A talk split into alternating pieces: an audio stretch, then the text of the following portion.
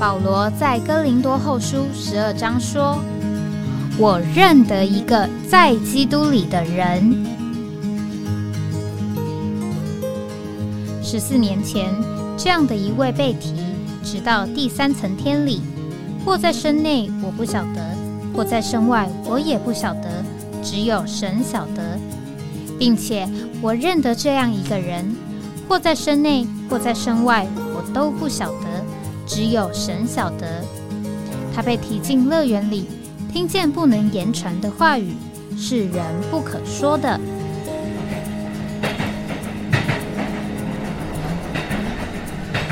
哎，我在哪里？哎，我在哪里？大家好，今天我们再来谈一谈。哎，我在哪里？在上一次的。呃，喂，我在哪里？里面呢？那我是在圣彼得堡，大家记得吗？啊，我们谈到在俄罗斯的那一段生活。那我和陶弟兄啊，住在圣彼得堡，正要搭火车去莫斯科，那遇到的事情。那么大家记得吗？在上次我有提到啊，这个火车啊，在前苏联境内的所有的人你们中间呢，是一个非常呃亲切的。又是一个很自然的东西啊，因为他们的公路系统其实很不发达啊，那么大那么大的领土啊啊，地化是一个时区的啊，那北到北极圈，南到天山山脉的啊，甚至到黑海啊，这么大的领土啊，主要的交通工具就是火车，所以火车在每一个前苏联人的生活中啊，生命中都有占的一。一个相当部分的地位啊和回忆。那么上次我们特别提到啊，在莫斯科跟基辅之间的火车。那火车呢，它不只是解决人的交通问题，它也能够啊，这个帮助人们呢，在千里之外啊，传递信息和礼物啊。所以我们上次说，只要你要是有东西要传递给远方的亲人朋友的话啊，你不用去等待邮政局，那么你只要把你要送的东西呢拿到火车站，找到一列正要开往你所要送达的那个地方的火车，然后呢跟车长讲好了，请你帮我把这个东西带到那个城市去，等你火车到达的时候啊。哎，就会会有人来找你啊，给你拿，那么他会给你啊，这里所需要的，给你的一点的啊，这叫做服务费哈。好，所以呢，在这种啊大城市、远方大城市之间的火车站啊，就常会看到有人呢，这个提着东西啊，提着礼物行李啊，在那里寻找列车的那个车厢的车厢长啊，来拜托这件事。那么其中呢，当然了，我们上次讲到，从基辅的人呢，要有要送礼物给在莫斯科的亲友呢，呃，也常常这样做。那最有名的啊，就叫做基辅的蛋糕啊，这俄文叫做 Kievsky tort，Kievsky tort 啊。那据说很有名啊，我也吃了一点，我上次说过，很甜，然后皮脆脆的啊，啊，这是非常甜美的一种的交通工具。好，上次提到说，我们呢在那里啊，虽然不是在那里完全过生活的，我们是传福音啊，在那里有服饰的，但我们会用到火车这个这么方便的快递工具啊。好，今天就来谈谈啊，这个跟这个有关的故事啊。诶，我在哪里啊？是啊，我到时候到底是在哪里？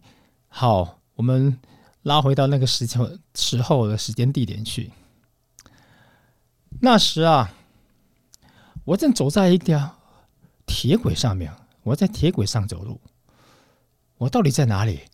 这个铁轨往前晃过去啊，好像没有止境啊。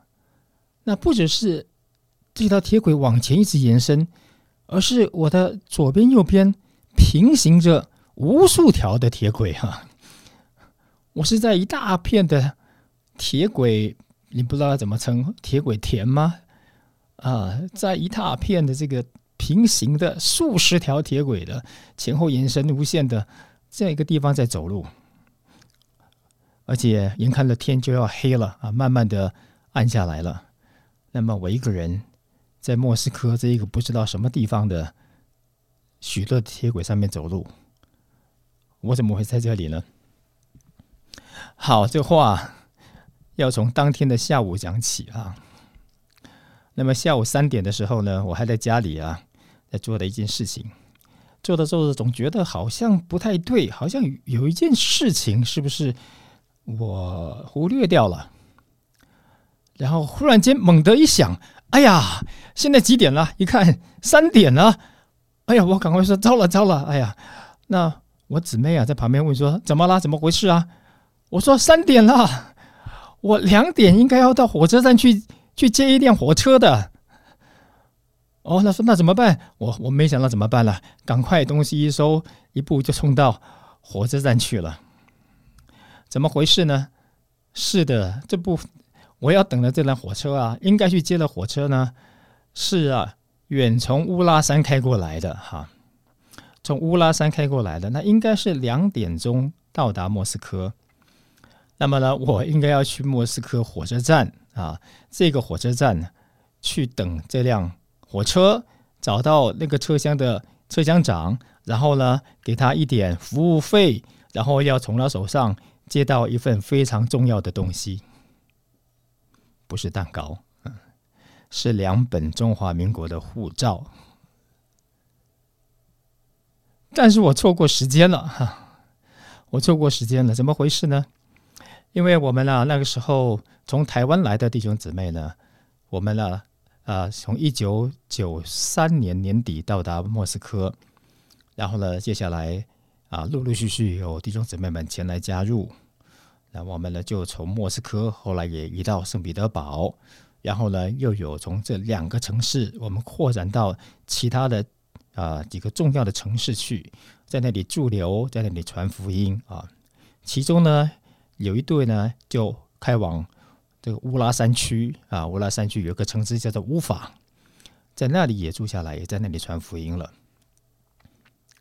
那么我们从台湾来，那么那时候的苏联啊，刚刚瓦解不久，所以在很多的证件上面啊，这个处理上面啊，手续上面都有一些呃，必须要临时处理的事啊。特别呢，我们是从台湾来的，拿了中华民国护照的。那么那天呢，就是有两位姊妹，她们已经是住在乌拉山那边乌发了。他们的呃护照上面需要做一些处理，那他们人不能过来，所以呢，我们就用了这个最亲切的、最便利的、最有效率的呃快递，也就是前苏联的火车啊。他们呢就在。前一天晚上啊，前一天呢，啊，把这个护照啊交给了一个车厢长，请他帮忙带着带到莫斯科来，也跟我说了，呃，火车下午两点会到，我也知道这件事，我记下来。然后呢，当天下午两点，我就应该在火车站接到这辆火车，然后找到这个车厢长，然后付他服务费，从他手上拿到这两本护照。但是我忘记了。当我想起这件事，已经是下午三点了，所以我只好赶快冲到火车站去啊！冲到火车站去。到了火车站啊，火车早就不在那里了。是的，这火车两点准时进站。等到旅客下车之后，火车就拉走了。所以我在火车站走来走去，跑来跑去，哪里找得到这辆从乌发开过来的火车呢？后来真是没有办法了，那时候俄文呢也还不太行啊，就找到一个服务人员，就问他说：“火车跑到哪里去？火车到哪里去了？”那么等到他问清楚是哪一部火车的时候，他就说：“哦，那你要到这一个站去啊，要从这个火车站往郊外走。那个站是什么站呢？那个站就是啊，停靠这些隔夜火车的，算是一个火车的临时停车场啊。”很大的一片都是铁轨，密密麻麻的。那么从四面各方在莫斯科来需要过夜的火车，到那个火车站要过夜的火车，就会拉到那边去。整理整理。第二天呢，他们再开回莫斯科火车站，然后呢，就载着其他的旅客回到啊乌法去。哎呀，我从来不知道该怎么办啊，因为这个事情从来没发生过，只好硬着头皮啊，一直问啊，怎么能够到那个地地方去啊？后来问出来了，买个火车票往那里走，走出那里一看，哎呀，不得了，就是刚刚我所说的。东西南北，这前后左右都是铁轨啊！前后呢是直的、重的，往前往后延伸的；左右呢是一排一排平行的铁轨，都是铁轨。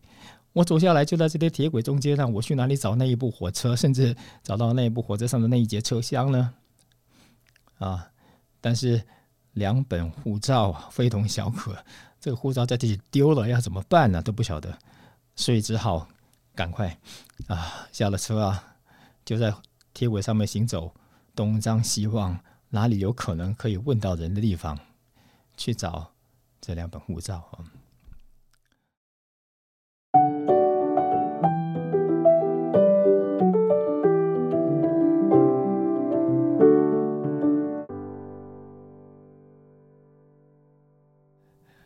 长话短说，后来呢，看到了一一栋小小的建筑物，好像是个呃管理站之类的。跑进去问呐，问说你们知不知道从乌法来的火车通往停在哪里啊？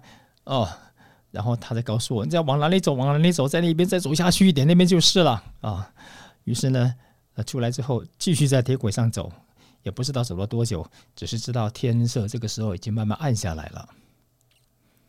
啊，那那个时候呢，手机不普遍，我都不记得那时候有没有手机了，已经发行了，至少口袋里是没有手机的。所以我们一出来，基本上就是呃不知道你在哪里了啊。那我出来的时候也没告诉，也没啊跟其他弟兄姊妹讲啊。当然我家人是知道的，可是现在到底到了哪里呢？也没办法跟他们回报了啊。只好握着那两本护照继续往前走。走了走了，天果然就暗下来了啊。啊，后来啊，感谢主啊，走走到了停靠。火车车厢的地方，还真的让我找到那一辆火车了哈，从乌法开过来了，在这里啊整理之后，明天又要原车开回乌法去了。我今天如果没有找到它，那么这两本护照可能就永远找不回来了。好，后来在那里呢等一下啊，发现呐，哦，原来这里这列列车的这一这一列火车的车厢长啊，都是乌法那边一所大学的。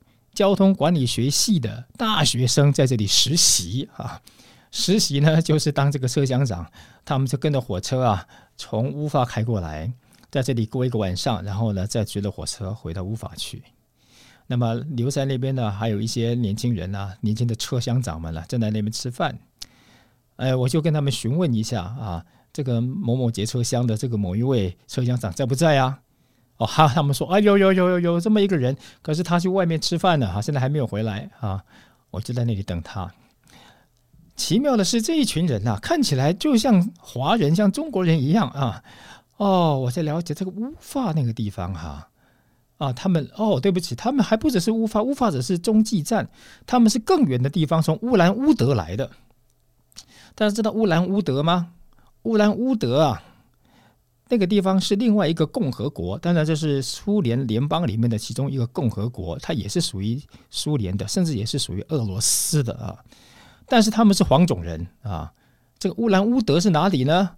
啊，乌兰乌德大家不晓得，但是它旁边那个大湖啊，大家肯定知道，就是贝加尔湖啊，就是西伯利亚的贝加尔湖，也就是呃我们苏武牧羊北牧羊北海边的那个北海啊。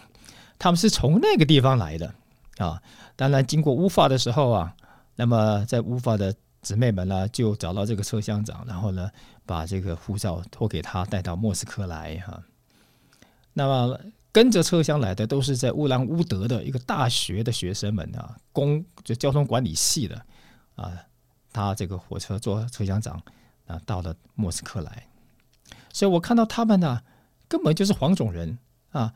长得就跟我的同伴一样，就是我们家乡的人一样啊，但是呢，都是讲俄文啊，他们绝对不，他们是不不会讲中文的啊。我就在那里等等，那么后来呢，总算呢，那位车厢长是个女孩回来了啊，真是很奇妙。我看她长得有点像我大学同学的妹妹啊，但是呢，她是讲俄文的，所以呢，呃，也实际的发现。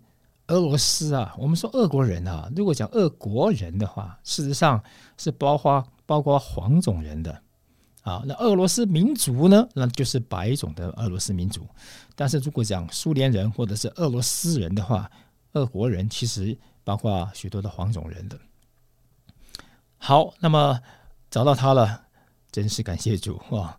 他我把这个服务费给他，哎，他就拿着一个拿出一本的黄皮。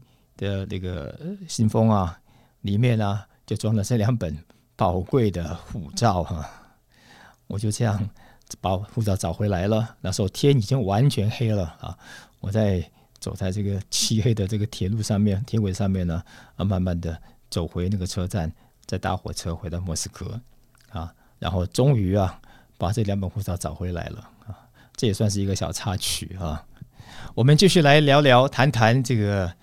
在俄罗斯前苏联境内搭火车的经历啊，那么这一次呢是冬天，那我在一个夜车上面，那当然了，因为俄罗斯的领域太广了，所以搭火车要过夜啊，那是稀松平常的事啊。那么那天是晚上，呃，我搭着夜车是卧铺。那么卧铺呢？我的头啊是靠着窗户的地方。那么那天呢，空隆空隆的火车走着走着，啊，半夜我醒了。醒了的时候啊，想要看看外面什么样子，那就把窗窗帘拉开来，想往往窗外看。没想到啊，是的，我是想看看外面的雪长什么样子，但是没想到呢，还眼视线还没有穿出窗外啊。我就就已经看到冰雪了啊！那个冰雪就在我的车窗的玻璃啊，在里面这一层结了一层厚厚实实的冰雪在那里，好像呃，我们以前用冰箱啊那种比较需要除霜的啊，你没有给冰箱除霜啊，那么冰箱的冷冻库就会长出一层厚厚厚厚的冰霜出来啊。那我现在就好像呢，坐在这个古老的冰箱的冷冻冷冻室里面哈。想要外面往外看，却被这一层厚厚的、厚厚实实的冰冰雪啊给挡住我的视线了。怎么回事呢？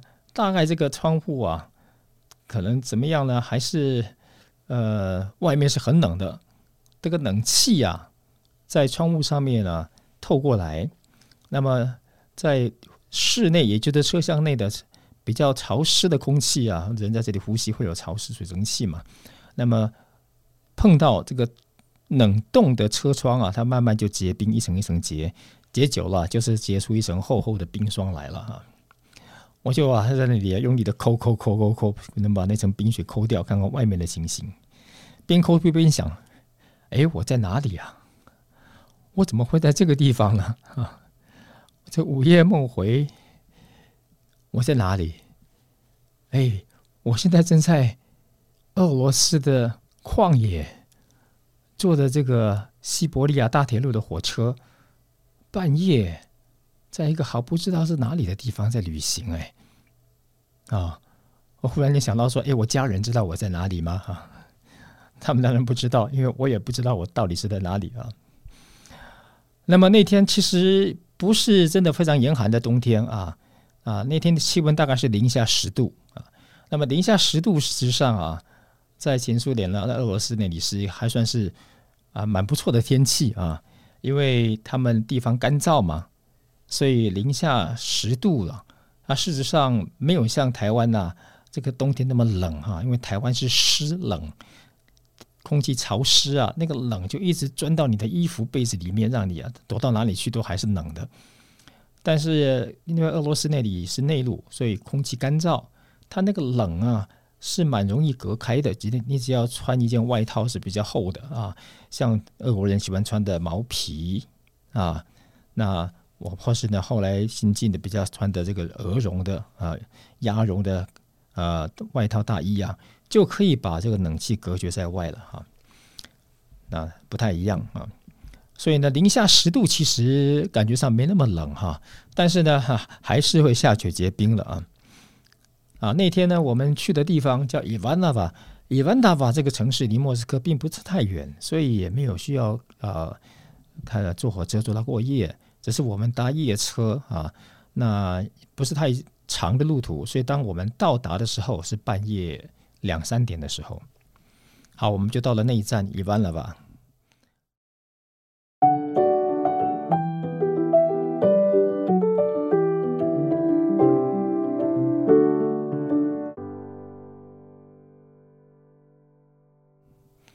那么下火车，啊，这个正是凌晨两三点的时候的冬天，天上飘着雪，地上结着冰啊。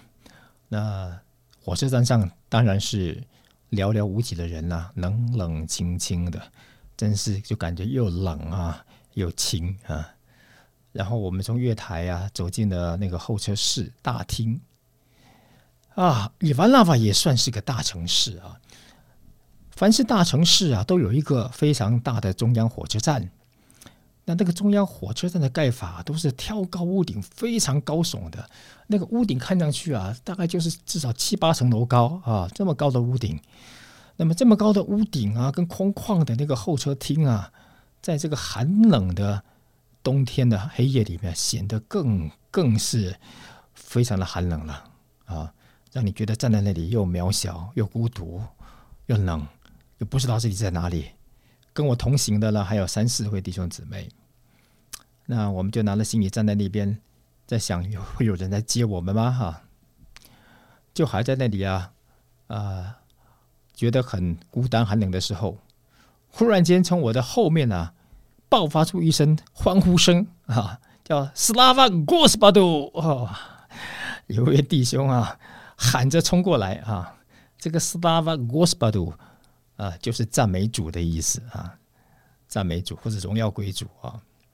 哇，这位弟兄啊，这个瘦瘦的啊，个儿也不高，冲过来啊，我刚一转身，他就把我抱起来啊，抱着我啊，然后说 “Slava g o s p a d 他欢迎你们来啊！哎呀，我说这是谁呀？我根本不认识他啊！哎，这其实他就是我们要来找的人呐。我们在莫斯科啊，在那次开始刚起初的时候，我们传福音的方式啊，其实还不是我们挨家挨户啊去跟人家传福音，而是呢有书报先进来了哈，有关于圣经啊的解说啊，关于圣经所解开的一些的书报啊，来帮助人阅读圣经、了解圣经的这些书报呢，都翻译成俄文，先进到俄罗斯，并且呢，也随着这个俄罗斯的大铁路啊。传送到前苏联的许多的地方去了，所以在前苏联境内啊，都有一些寻求基督的人啊，基督徒，有些是不公开的，因为在苏联时期是要受逼迫的。那如果他们聚在一起，也就是读俄文的圣经，但是俄文的圣经啊，事实上是一个比较古老的翻译了啊。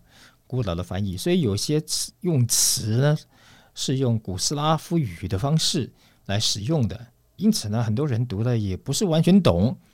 但是在东正教里面呢，也没有很鼓励信众要去读圣经的啊。可是呢，遇到那些寻求真理的人啊，那他们呢就很认真读圣经。但是呢，因为前苏联是无神论嘛，啊，当然就不会有流行一些什么。啊，解释圣经的书了。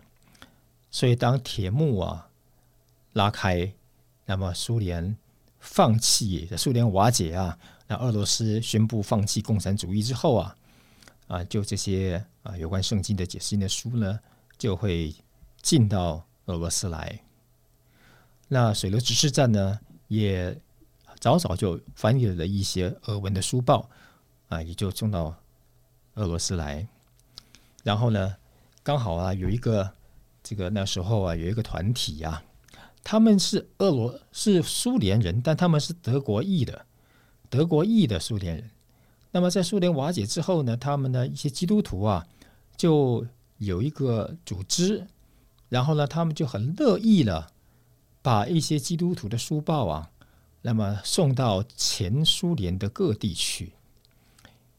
那么这群人呢，就遇到了我们呢，在雷马出版社，或者说当时啊，这些是在美国西雅图的弟兄们啊，有联络啊。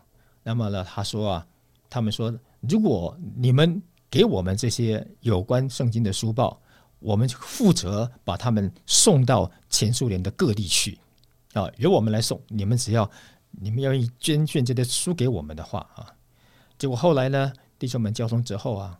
哎，就拣选的相当多啊，一种一共呢，大概是五六十万册的五六十万册的属灵书报，还有包括当时的呃是原来的俄文翻译的新新约圣经。那么这些书报呢，就交给这个团体啊，他们就很信实的把他们在莫斯科上火车啊，装到车那个货运车厢去。然后就沿着西伯利亚大铁路啊，往东边送，往南边送啊。于是呢，在这个大这个铁路周边的大城市呢，就有许多的基督徒能够免费的得到这些书报了。那么他们得到这些书报之后啊，大受鼓励，因为他们现在读得懂圣经了啊。那么也就会写回函啊，在这个书报的后面呢，我们都会有附信箱住址，他们就可以。写信给这个信箱住址回来，来要求他们，我们还想要一些书。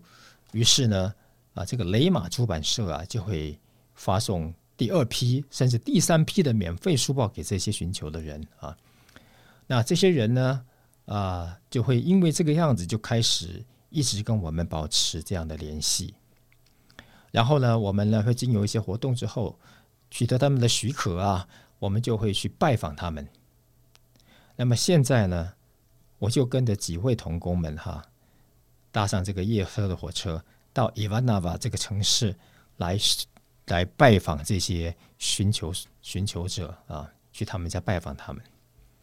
那他们呢，从也没有见过我们哈，那只是知道我们用打电报的方式跟他们联络了，我们要来了，几点几呃哪一天的几几点的火车会到啊？他们知道了，就在那边等我们。那我们其实也没有把握他们要怎么等我们，所以呢就就有刚刚的那一幕哈，下车了，到了火车站了，真是冷冷清清的，我们三四个人站在那个零下十度的月台，那个偌大的静安安静静、冷冷清清的大厅里面等候，就爆发了这么这一句是拉瓦戈斯巴杜，就有人跑过来抱着我们啊。那这位弟兄啊，后来我才知道。他其实啊是前苏联的一个飞官啊，他是空军啊，他是开飞机的啊。那么当然了，这个退伍之后呢，那他也是个寻求者啊，基督徒。那么后来呢，得到了我们所送给他们的这些解释圣经的书报，大得鼓励啊。所以呢，他一直愿意来接待我们，也请我们去看他看望他们，所以我们就去了。好，后来呢，我们就跟着他啊。有一部车就载了我们了，到到他们家去了。啊，也不记得开了多久啊。我现在的印象中，因为那是已经是几十年前事了，二十年前的事了啊，二三十年前的事了。那么到了那里的时候，呃，是一个非常平凡的。好像是只有三层楼的公寓住宅啊，这种三层楼的公寓住宅在大城市里面还是比较少的啊。那么是非常的简单的啊，非常简单的。那么他就带我们进了一个房子，一个房，一个一个 apartment 公寓的。那么其实是他的家。当我们进去的时候，哎呀，我那个景象到现在啊，我闭着眼睛都好像还看得到啊。因为这个前苏联的住家很特别、很奇特。我们刚到莫斯科去的时候，都觉得不知道为什么他们这个住家的灯泡哈没有白光灯的。那时候根本没有白光的灯，都是黄光的灯，像我们的引的黄光的电灯泡一样啊。然后呢，他们的住家都喜欢贴壁纸，都是贴壁纸的。可是壁纸的颜色啊，主要的基调就是咖啡色。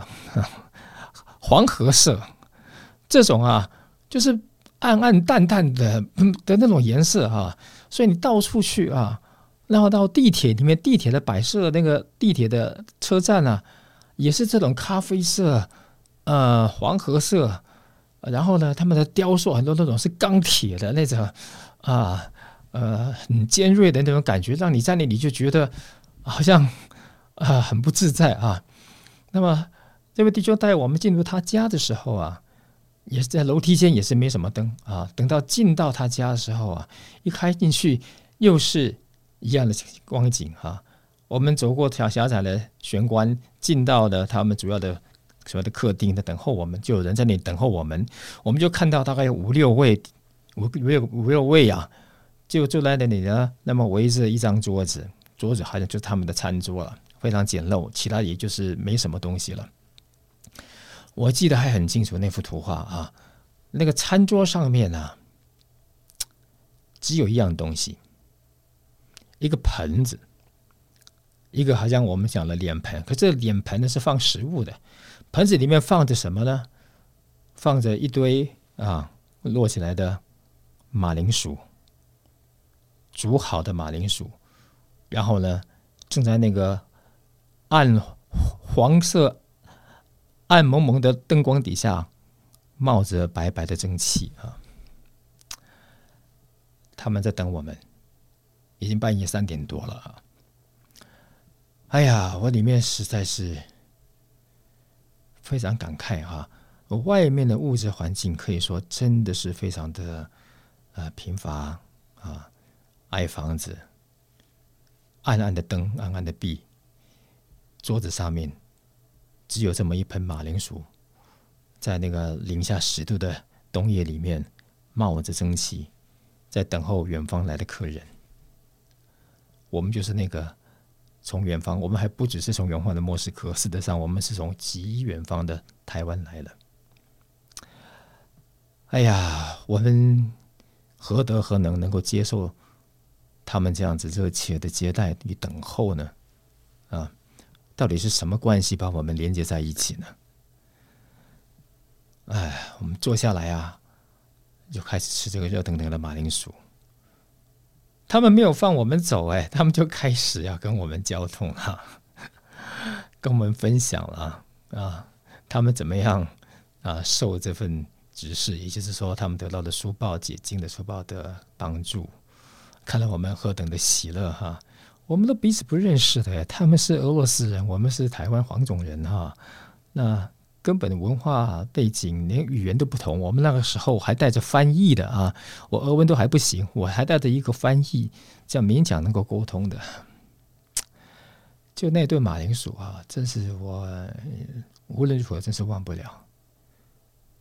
我自己是学历史的哈，学历史，所以呢。历史学家或者说历史一直在寻找，历代历史历的人都在寻找一个四海一家的境界哈，啊，四海一家嘛，啊，寻求和平嘛，世界和平。但是人类啊，却是一再在仇恨里面，在战争里面过日子啊，哪里有真正的和平呢？啊，但是我怎么会到这么遥远一个地方来，与一个完全陌生，甚至于在历史上面有点冲突的民族，在这个地方？接受这样子的款待啊，的确物质是轻的，就是那一盆马铃薯，但那一盆马铃薯啊，真是暖到你的心灵里面去了。外面的雪也算不了什么了哈。我也不记得那天晚上我们谈了多久才去睡觉啊。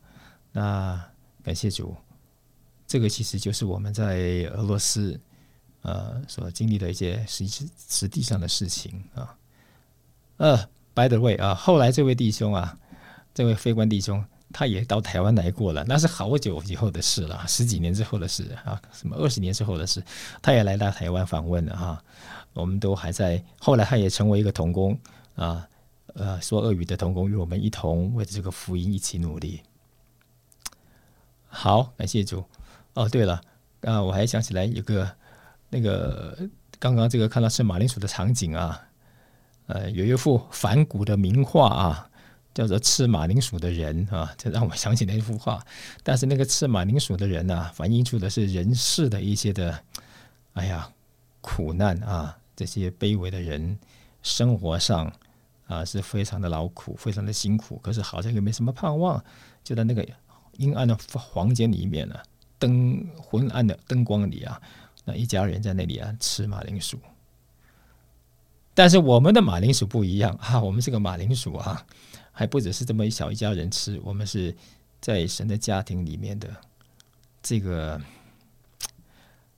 呃，在这个基督的一个身体、宇宙的一个新人里面，外面虽然是啊贫寒啊微薄卑微的啊，但是我们里面的那个灵啊，何等的喜乐！我们在那里面灵里面那个喜乐啊。那是何等的高潮啊！好，就先停在这里。等一下回来，我们再看看火车还会再把我们带到哪里去。好，我们休息一下。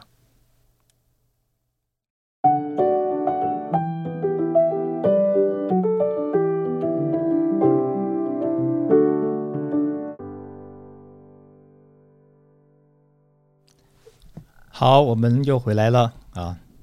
我们再来谈谈，哎，我在哪里？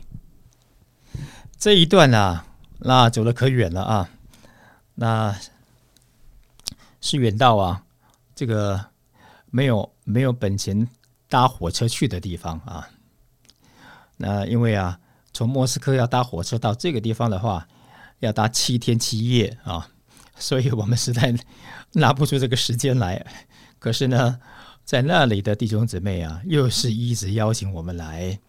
一直邀请我们去看看他们啊，他们也是拿到这份指示的书报了，读了之后啊，里面非常强的感觉，很想见我们的面，也很想我们去跟他们呢有一点交通，所以写信啊，要是要我们去啊，但是呢，我们呢排来排去啊，行程都很满啊，那么一下子要去啊，搭个七天七夜的火车去，再搭个七天七夜的火车回来，这个实在很难很难把这个时间排出来哈。这是哪里呢？啊，这个地方叫做海参崴啊，海参崴，我想在地理上我们可能都读过啊，它是位在北韩的北边哈，是已经是俄罗斯啊本土上最几乎是最东边的了，因为他们还有个勘察加半岛，还有个库页岛是离岛啊，那么已经几乎是最北边的了，再过一个海过去就是阿拉斯加了哈。好，在那里呢有一群基督徒啊。也是一样啊，当他们呢收到瑞玛的书报读了之后，发现哎呀豁然开朗，这个神的话向他们打开了，所以一直要求我们去看看他们啊。那我们也很乐意去，但就是真是排不出来啊。后来啊，那不行了，他们呢，他们就在当地呢也就办了特会了啊。那么甚至于呢，他们当他们写信到莫斯科跟我们雷马的呃弟兄姊妹们邀请的时候啊。那么雷马回回复他们是说，哎，事实上离你们近一点的地方啊，也有我这个这个我们水流指示站啊，啊，就在阿拉汉啊，在美国啊，那里离你们近一点啊，甚至于在阿拉斯加也有教会啊，离你们近一点啊。那美国离他们呢，比莫斯科离他们近得多了哈。但是他们是俄国人，他们还是希望啊，能够跟在俄国的呃本土的弟兄姊妹能够有这样的交通啊。啊，因此呢，他们后来啊就在当地开特会了啊，办了一场特会，那么邀了东北地他们的所谓的东远东地区的，就是俄罗斯的远东地区哈的一些弟兄姊妹们呢，来一起有特会，而且他们也邀了韩国的啊，韩国南韩韩国的弟兄们上来，因为呢，他们也跟韩国弟兄们开始也有点交通了，比较近嘛啊，那于是呢，我们在莫斯科啊。啊，弟兄们谈一谈，还是应该要去了。所以呢，后来呢，就两位弟兄，一位就是我啊，还有另外一位是一位俄罗斯的弟兄。他住的地方啊，也很有意思，是在 呃俄罗斯的最西方。其实说最西方啊，其实是是出了最西方了，因为他那块地方叫做飞地，飞就是飞机的飞哈，飞地就是说你这块领土啊，是不在你的。本土上面的是跑到别人国家里面去的，你的领土，那个叫做卡列宁格勒啊，Kaliningrad，Kaliningrad。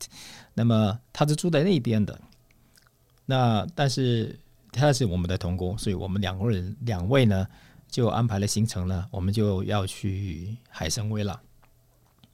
但是坐不起火车，时间上花不起，所以我们还是搭了飞机去啊。我们就从莫斯科搭飞机飞到海参崴去。那趟飞机一共飞了八个小时啊，而且这八个小时都在俄罗斯的领土上空啊。那你可以看所谓的十一个时区到底有多大啊？八个小时飞行都在它的它的领土的上空。好，那么我们就到了海参崴了。海参崴啊，其实就是西伯利亚大铁路的啊东方的终点啊终点。那这个是一个很有趣的城市啊！你到了那个城市去，你看到它街上跑的都是日本车，它那个日本车不是说是日本厂牌而已，而是你会看到日本的货车哦，所谓的货车就是这些运货的日本的公车哈，公车那上面还是写着日本的那个呃地名，要往哪里去，往哪里去的。啊，这些都是从日本呢，可能已经过了期限的车子啊淘汰下来，那么就便宜的卖到俄罗斯来，那他们呢就就很容易的买到自己的车子，还很堪用的啊，也可以当运输车，可以当私人车啊，就是开的这个日本车，这个满城都是日本车。那更奇妙的是啊，俄罗斯是靠右行走的，日本是靠左行走的啊，所以呢。你在海参崴上的车啊，这个驾驶的位置都是在右边的右手边哈，所以这个变成一个很奇特的一个景象。好，到了海参崴了啊，那我们呢就一起有特会了，特会非常喜乐啊，有当地的俄罗斯的弟兄姊妹。那因为他是在海参崴啊这个地方啊，北方呢又是有一些呃原土的这个。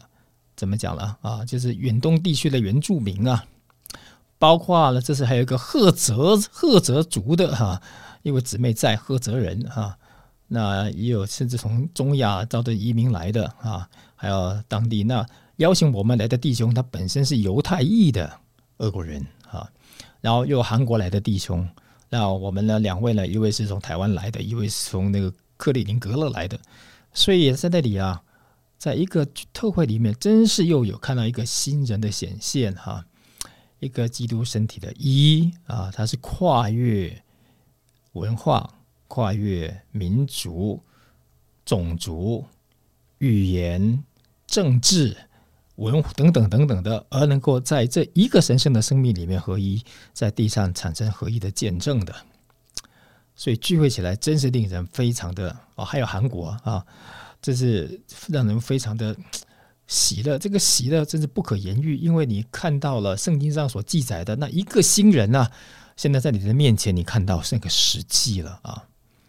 所以事实上，圣经的记载不只是理论，它在现实的地上是可以实行的，而我们在那里呢，就是一个活的见证，非常好，非常喜乐啊！感谢主。可是这趟旅行中，我就发现啊。没那么简单，没那么简单啊！这个生命的事啊，它是没那么简单的啊啊！好，到底发生什么事呢？啊，我跟你说，跟你们说哈。那么那天呢，在特会啊，特会是两三天嘛，其中就有休息的时间呢。那么我们这位家主的弟兄啊，他就啊，他叫 Maxim 啊，Maxim 弟兄呢。就载着我啊，还有从克里林格来的俄国弟兄啊，就是他就是 Vitali，然后还有呢两位韩国弟兄从韩国来的，就带我们去看一看哈，看一看他们那块地啊，真是真是很怎么讲呢？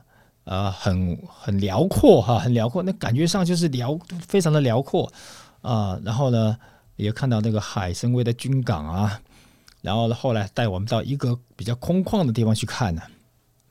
带我们下来看那个地方，那地方好像是一个交界的地方哈。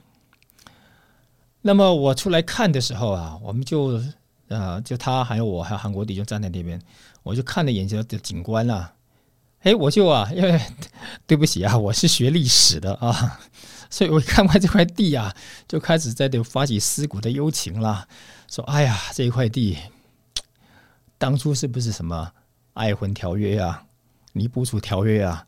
结果割地之后啊，就变成俄罗斯的领地啦。我还在想这件事呢。在想着的时候，忽然间站在我旁边的韩国弟兄开口了啊，开口了，他就叹了一口气，唉，然后用然后就说，他是用英文说的啊，他说，唉，他跟那块地说，我们对这一块地非常有负担啊，因为这里以前呐都是我们的地啊。他这话一出口啊，哎呀，我就一下子被光照了，说。是啊，主耶稣啊，这个你在十字架上啊，不止为我们流，不是为我们流了宝血啊，拯救了我们。你已经把这个在诫命中律法的规条啊，都已经废除掉了。而这个规条废除的意思，就是说你已经解除了人跟人之间那个仇恨隔断的墙了。哎呀，你在十字架上的死已经成就了这个事实，所以我们今天这么多不同民族的人在这里，可以在一个身体里面、一个新人里面这样子彼此平安无事，甚至很喜乐的在这边相调，还有有这样的特会来做一个一的见证。这是因为啊，你已经成就了这个事实了，所以我们可以这样做没有问题，而且我们里面也有这样的感觉。但是啊，在我们的骨子里啊。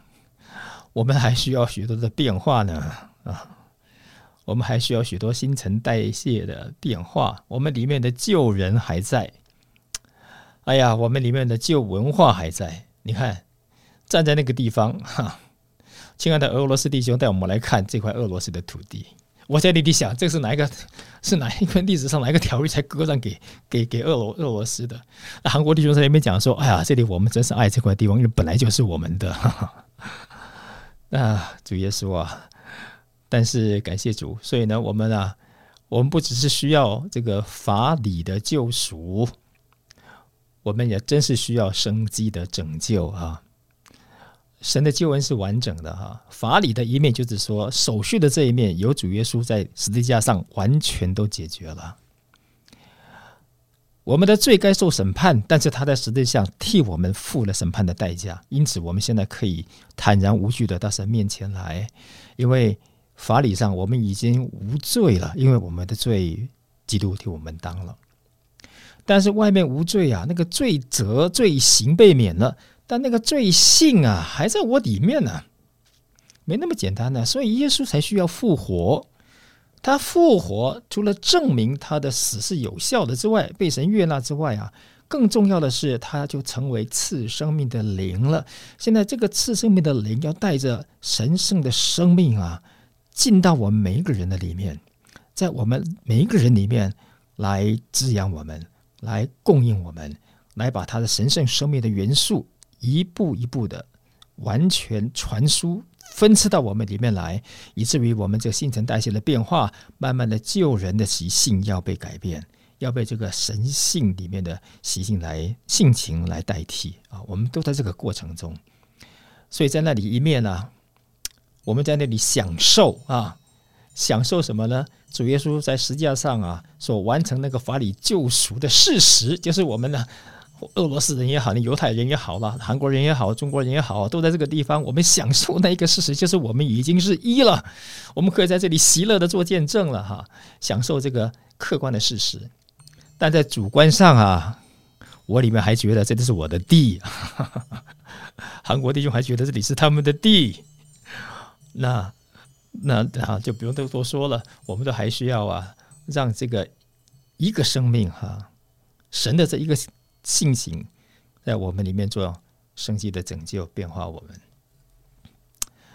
所以感谢主啊，感谢主，我们的救恩是很平衡的。我们需要一再的回到这个生命里面来啊。当然，我们呢所站的那个法理的地位是绝对稳固的，没有问题的啊。所以不要怀疑我们法理的地位，我们只是需要在生机的拯救上继续往前。继续的相调，继续的越来越有这个新人一个新人的实际。好，那么特会结束之后呢？特会结束之后啊，这个还有一些还有几天。那么弟兄啊，他就建议说啊，我们是希望呢还要往北走啊。这个海参崴呢是在乌鲁乌苏里江的南边哈。那么我们是希望能够往北走。去访问一个城市，叫做英文叫做 Habarovsk 啊，Habarovsk。那么在中文翻译成伯利城啊，伯利城。它在哪里呢？它的位置啊，是在乌苏里江跟黑龙江的交叉口。乌苏里江跟黑龙江的交叉口，乌苏里江往北走啊，就会碰到乌龙江、黑龙江。那么那个交叉口的北边啊，就是这个哈巴拉斯克。我们要去那里啊，看望一些弟兄姊妹。那么这一位姊妹的故事啊，又跟火车有关系了。